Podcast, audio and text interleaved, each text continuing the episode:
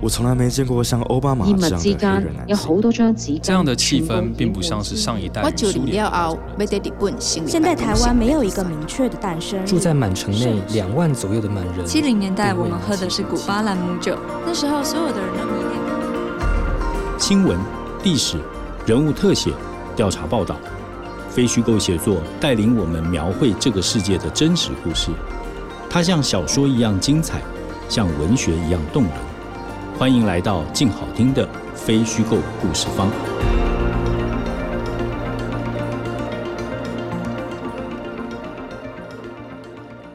真实故事往往精彩如小说，动人如文学。大家好，欢迎来到非虚构故事方。这是由静好听与静文学共同制作播出的节目。我是主持人李志德。拜登即将在一月二十号就任美国第四十六任总统。刚刚结束的川普对拜登这场选举，对于美国社会的撕裂程度可能是数一数二的。这当然和卸任总统川普的风格有绝对的关系。这位出身地产商的共和党总统，从最初的参选、胜选、执政，到追求连任的落败，一言一行都引起了激烈的正反评价。川普表现出来的政治风格，有他个人的因素。当然，也有在背后一整个共和党的历史源流。我们今天要介绍的，就是一本梳理共和党历史的作品《通往自由之路》。在我们现场的是八旗出版社的王家轩，他是这本书的编辑。我们先让家轩跟大家打个招呼。各位听众朋友，大家好，志德大哥您好，是。我们从作者开始先谈啊，《通往自由之路》这本书的作者是这个 Heath Richardson，他的本业是一个历史学家，然后但是也在网络上经营一些很有意思的政治或历史评论。那嘉轩可不可以先跟我们介绍一下这位作者？呃，这位作者他其实是一个呃相当学院性的性格的一个人，所以你看他的基本资料其实没有说太大的特色，就是写过几本书，然后在 Boston College 教历史。呃，但是他很显然的，就是他专注在美国，尤其是呃内战前后，然后一直到内战的影响的这段历史。但是从川普崛起之后，他开始特别关注川普的这个反映出来的美国社会的问题。我自己之前有在 Gmail 上订阅他，就是他每天写一封信给他的读者，像电子报这样吗？是类似，呃，相当相当不容易。然后坦白说，我后来的编书的这段时间没有就没有太追踪电子报。但是因为前一阵子大选的时候，他大概同样东西有转载在他的 Facebook 的个人脸书上，是大家有兴趣的可以看一下他的 Facebook 那个脸书，你看到他那个订阅量会吓到，他每一篇那个评论的都是五万七万的点阅率，是，所以他可能在美国的知名度要远远大于，呃，绝对是大超级大于这个台湾的知名度这样子，是，嗯。那您刚才也提到了，就是他这个写书的动机哈，或者是为什么要去爬书这个共和党历史的一个动机。当然，有一句话是这样讲的，就是这个任何的这个历史研究都是要回应这个当代史的问题，就回应当代的问题哈。那您觉得他为什么回头去写这个共和党，而不是这个民主党？那受到什么样的刺激？除了川普之外？呃，很高兴志的大哥问这个问题，我觉得这个问题蛮重要的，而其实非常这个需要让各位读者了解，就是说，呃，你光看我这个书的介绍跟题目，你会觉得说这就是一个讲美国历史的书，然后是讲共和党历史，所以你可能会觉得说啊，如果我不关心美国历史或者或者政治，其实我不需要看这本书。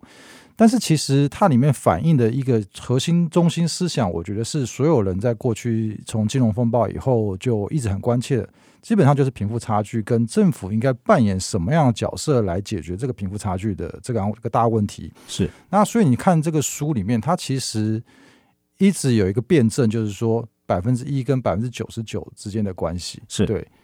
那他把它化约成这个呃美国宪法里面所。跟这个独立宣言里面的一个紧张关系，你可不可以谈一下这部分？呃，很简单的，就是说大家可能比较熟悉的是独立宣言，是对，因为美国宪法就是宪法条文比较无聊。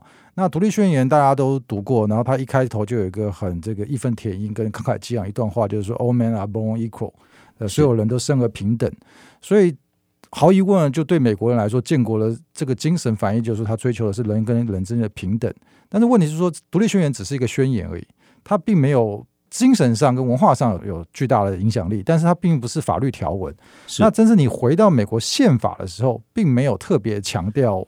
平等，而且或者说平等的这个概念没有用法律作为保障，是相反的是说，美国宪法比较保障的是财产权、私有财产。对，所以那这个东西就变成后来就是引可以引发无穷的诠释或者是说争议。那有的人比较注重自由的话，就是说，或者是说私有财产的话，他就会说，哎，我们宪法讲得很清楚，就是个人的财产需需要受到绝对的保障。是，那另外一派的人可能就会觉得说，平等比较重要，就是说。你不能说只有你富起来就好了，我们要追求的是个平等公平的社会。对，那从这个哲学上的分歧，也导致说这个书上回溯到在美国建国之后没有多久，就出现了这个贫富差距的问题。我想，其实我们今天如果出生在这个国家体制里头，哈，我们其实很难想象。当时的这个情况，包括我自己在读的时候，都会觉得说，这中间的张力有这么大吗？就是这个人人生而平等跟这个财产权这件事情。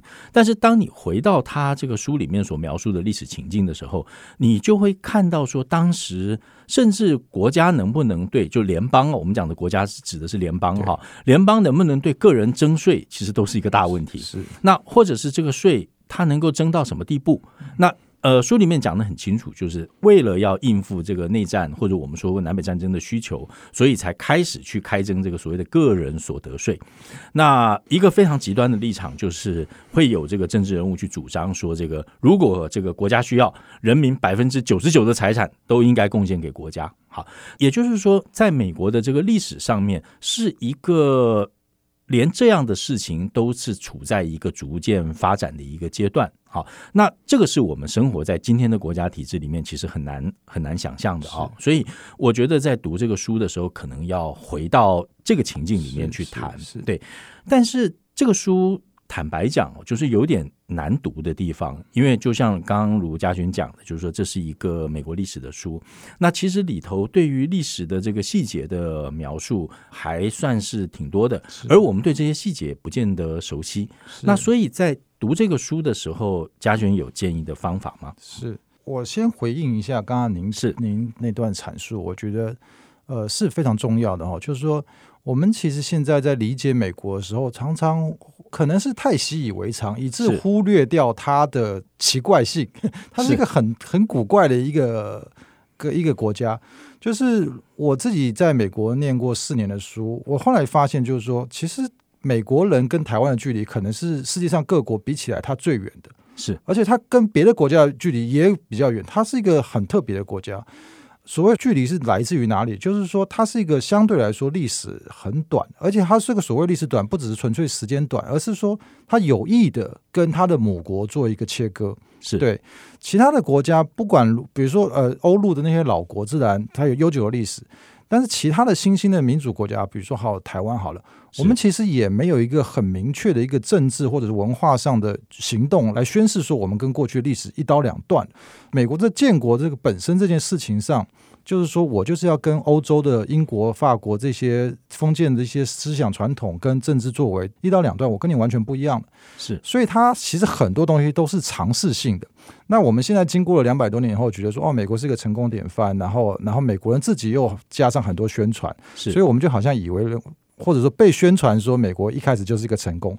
但是如果您看了这个书，就像您刚刚提到，连征税这种事情都是一个值得争议的，然后政府该扮演什么样的角色，其实都是值得争议的。对，是。那我觉得这个书其实大家如果放开心胸去看，其实是你认识一个，先不要管它是不是美国了。就是看一个国家从零到有的时候，那个过程中会面临很多挣扎。对，那当然这个确实会有一些障碍，但其实也蛮有趣的。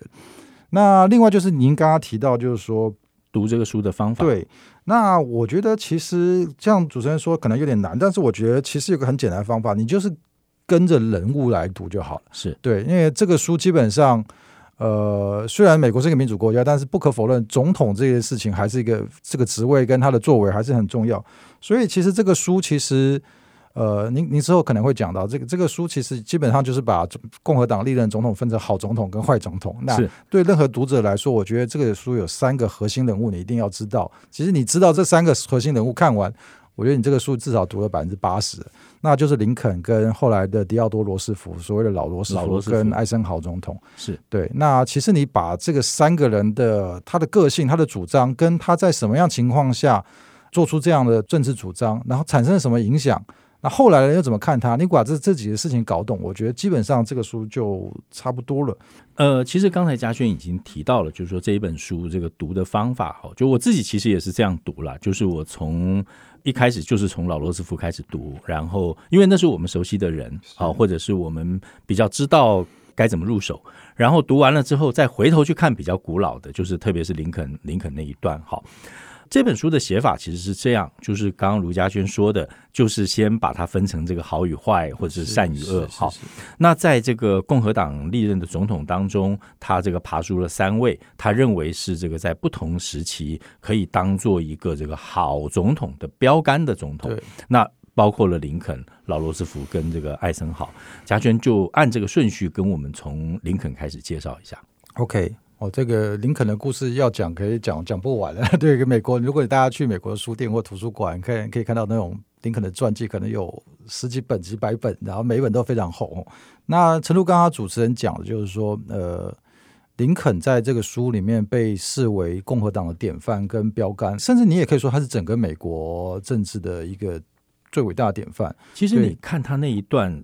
看到他做了这样这样这样那样的事情的时候，你是看得头皮发麻的。对，我对我就是一个国家从无到有，然后开始建公立学校、建铁路，然后征税，然后打赢这场战争。对，我觉得那一段其实是非常感人的。其实，这这本书里面很多段落，我看了都，我不是头皮发麻，我是这个寒毛直竖。对，非常感动。就是说，哇，这个一个国家的这个从。等于是从零然后草创到逐步的国家规模的成型，原来是这样来的。对，那当然这个书提到最重要就是林肯。那林肯其实是在回应一个时代的问题，就是说，呃，刚刚说到，就是美国一开始创国建国的时候，它的宪法是保障持有财产权，非常强力的保障。相对来说，它没有现在所谓的社会福利政策。那为什么那个时候人觉得不需要有社会福利政策？当然有思想上的原因，那另外还有一个很客观的现实，就是说美国很大，那它的西部完全是空的，那他就会认为说，哦，如果你你没有什么资源，或者是你在这边赚不到钱，你可以往西部发展，西部那边有无尽的土地可以让你去开垦，那你就自己想办法，你只要够努力，那个种子播下去，最后会食物出来。对，是。那所以一开始林肯的这个里面书有没有提到他的祖孙？呃，爷爷到爸爸到林肯这三代，其实也是沿着这样轨迹去想要能够闯出一番天地。但是这个书里面就告诉你说，其实不是想象的中那么容易的。对，因为你当你凭无立锥之地的人可以当往西移动的时候，有钱人也这个资本也在往往西部移动。对，像这里面书讲到说，呃，林肯的爷爷很可怜，他一开始是靠了自己的努力，稍微有一天累积之后。因为有一天被印印第安人袭击就过世了，然后林肯林肯的爷爷过世之后，理论上他的几个儿子理论上是可以平分财富的，但是当时的制度不是平分，长子继承，对长子继承制。那林肯的爸爸很不幸的不是那个长子，所以他就说林肯的大伯吧，可以这样讲。非常有钱，然后还好像养马，对，算是一个小康阶级。但是他的爸爸就反而分不到任何财产，就只好继续往西。那他爸爸也不是不努力，也非常的勤奋。他也许不是很聪明，对，林肯好像一直对他爸爸不是很满意，这样，对，所以他爸爸在。好像经历过了几次破产，然后一直都赚不到钱。那这个故事其实这个作者在讲，想反映的就是说，其实不是像美国共和党后来的神话，或者美整个美国的政治神话，就是说只要你努力，你就可以发达。相反的，如果你发达不了，就是你不努力。这个故事其实没有那么简单。那林肯后来他整个共和党其实就是他的一个重要的思想根源，就是说这时候政府应该要发挥一定的。角色就是，比如说你很努力种田种好了，你要有收获，你收获要怎么运出去卖给人呢？你要有马路，对不对？是。那如果你在河边的话，你要有港口。那个河马路跟铁道或者是港口的建设，绝对不是一个人或两个人可以建设起来。这个东西需要一群人团结起来组成政府，然后又靠税收去做长期的投资，是这个是林肯那个时代共和党创党的时候要回应的一个问题。当然还有个另外一个大家比较熟悉的更重要的问题，就是黑奴的问题。是，但是黑奴的问题其实跟刚刚说的财富跟阶级的问题是绑在一起的。是为什么？因为你如果允许黑奴这个制度存在的话，那就变成有钱人去可以买入大量的黑奴。因为那个时代相对来说，基本上还是劳力密集的时代，尤其是南方的棉花田。那如果你可以买进大量的黑奴，你就可以累积大量的财富，然后你就可以买进大量的土地。以林肯的爸爸来说，他也许算是累积不少的财富，但是问题是说地价一直在上升。其实任何一个生活在台湾人都可以理解到那种痛苦。你辛辛苦苦工作赚了三万块、四万块，然后你的钱可能一大部分要付去房租。餐厅生意很好，但是他的每个月的房租可能就是十几二十万，对。那这个问题，他林肯认为说不可能是靠着个人去可以克服这个问题。那所以说，他希望就是说靠着政府的力量去做介入。然后他其其实简单讲就是一个大有为的政府的意思，对。是。那这些作为，其实在现在看来，也许很多东西都是我们习以为常的征税啊，或者是常备兵啊，跟国立大学，但是在当时都是政府上的创举。对。那从这些东西你可以看出。林肯他在废除黑奴这个很具有历史意义的代表性的作为之后，他背后其实有非常繁复的一套政治思想理念。啊，你也可以说是一种经济思想，就是说，美国联邦政府应该要调拨公共资源去帮助这些弱势，或者是说，呃，想要能够发达，但是手上没有办法取得更多资源的老百姓，能够让他们能够翻身，能够让他们能够能够安身立命。听书时间，今天的听书时间，嘉轩为大家朗读的是作者笔下的艾森豪总统。艾森豪比他同时代的人士更深刻了解新时代。他生长于美国的小城镇，这个世界很像十九世纪。他童年时期的美国仍受关税高墙保护，眼里只有美国自己和其他国家孤立。他成长期间适逢迪奥多·罗斯福把美国带进美西战争和国际舞台，他因为没有被派到欧洲参与第一次世界大战而郁郁寡欢。第一世界大战结束后，并没有带来美国人所盼望的和平与繁荣，战火停止才十年多一点，西方世界就陷入了空前恶劣的萧条。对于艾森豪和其他大多数美国人而言，经济大萧条彻底改变了他们对政府和经济的想法。南北战争之后，政府就压制那些被认为是社会主义者或共产主义者的人们，包括一八七七年的铁路罢工者。但在二次世界大战之后的几年间，艾森豪这些人的观点起了极大变化。他们没有把不满意的工人视为对美国生活的威胁，反而是。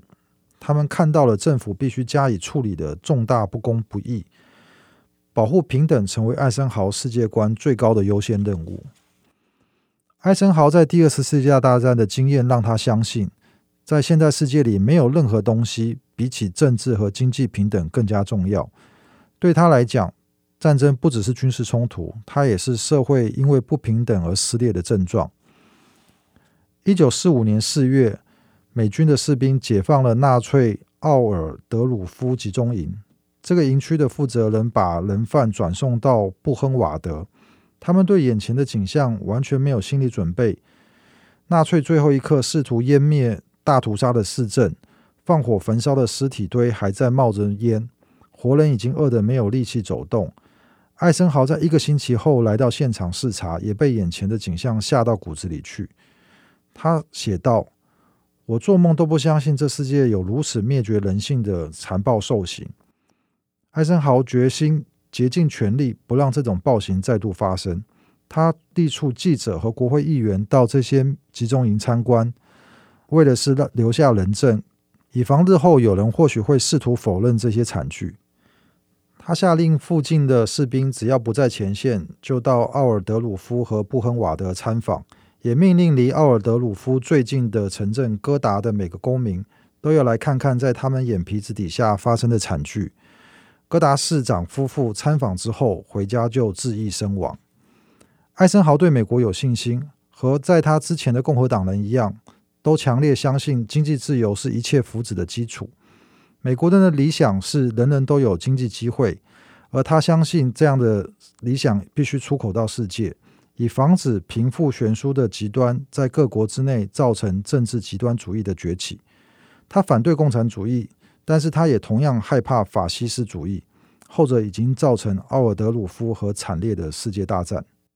我有一件事情认为比嘉轩刚才讲那些事情都重要，嗯，就是没有林肯的话就没有美金了啊！是是是是是是，就是林肯发行了这个联联邦货币，就是我们现在看到这个绿色的美金。是是是，那这里面其实不是这个书的作者写哈，其实你很难去。我们出生就有钱，就每个人都知道这个钞票就代表钱，但是很少人去考虑过，就是钞票这件事情究竟代表什么意义。是，而这个作者其实写出了这个钞票很根本的一个意义，就是今天当我们这个废除了这个各州的纸币，然后去使用一个这个联邦货币的时候，其实代表的是每一个人对于这个政府、联邦政府里面有持份，是每一个美国人。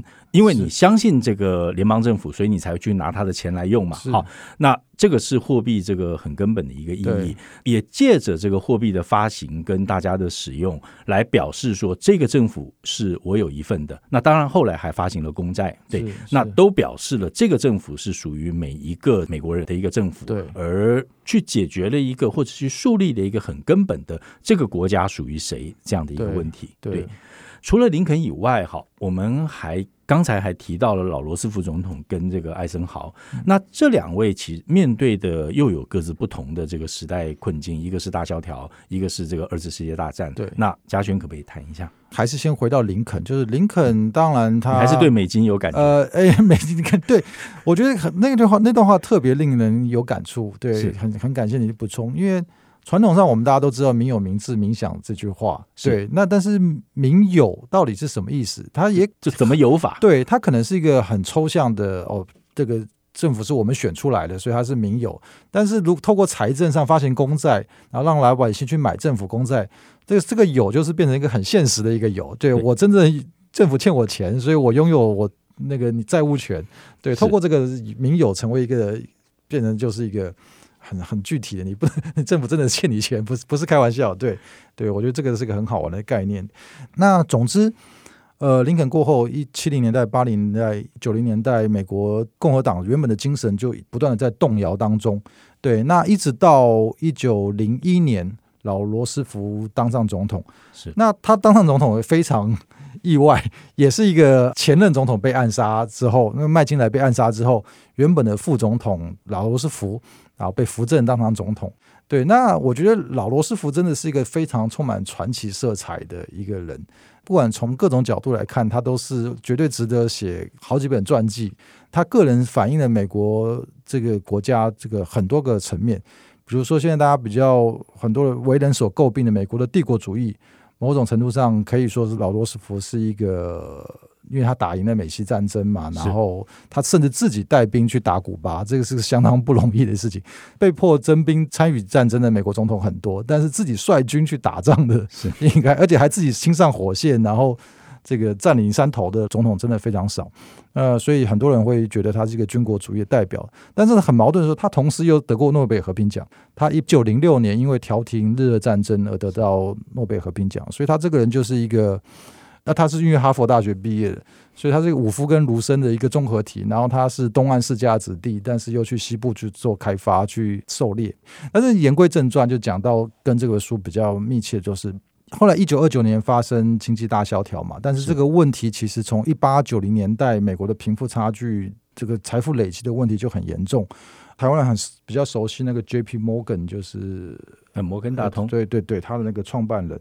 那那个时候，大家都知道他是一个很有名的一个亿万富翁。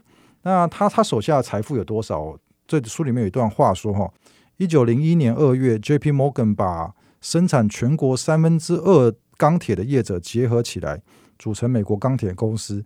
这个美国钢铁公司的市值是十四亿美元，是美国联邦政府全年预算的三倍。接下来，他又成立了一个北方证券公司，把全国互相竞争的主要铁路公司合并起来。那个时代最重要的两个东西，就是一个钢铁，一根铁路，基本上是被他一个人掌握在手里。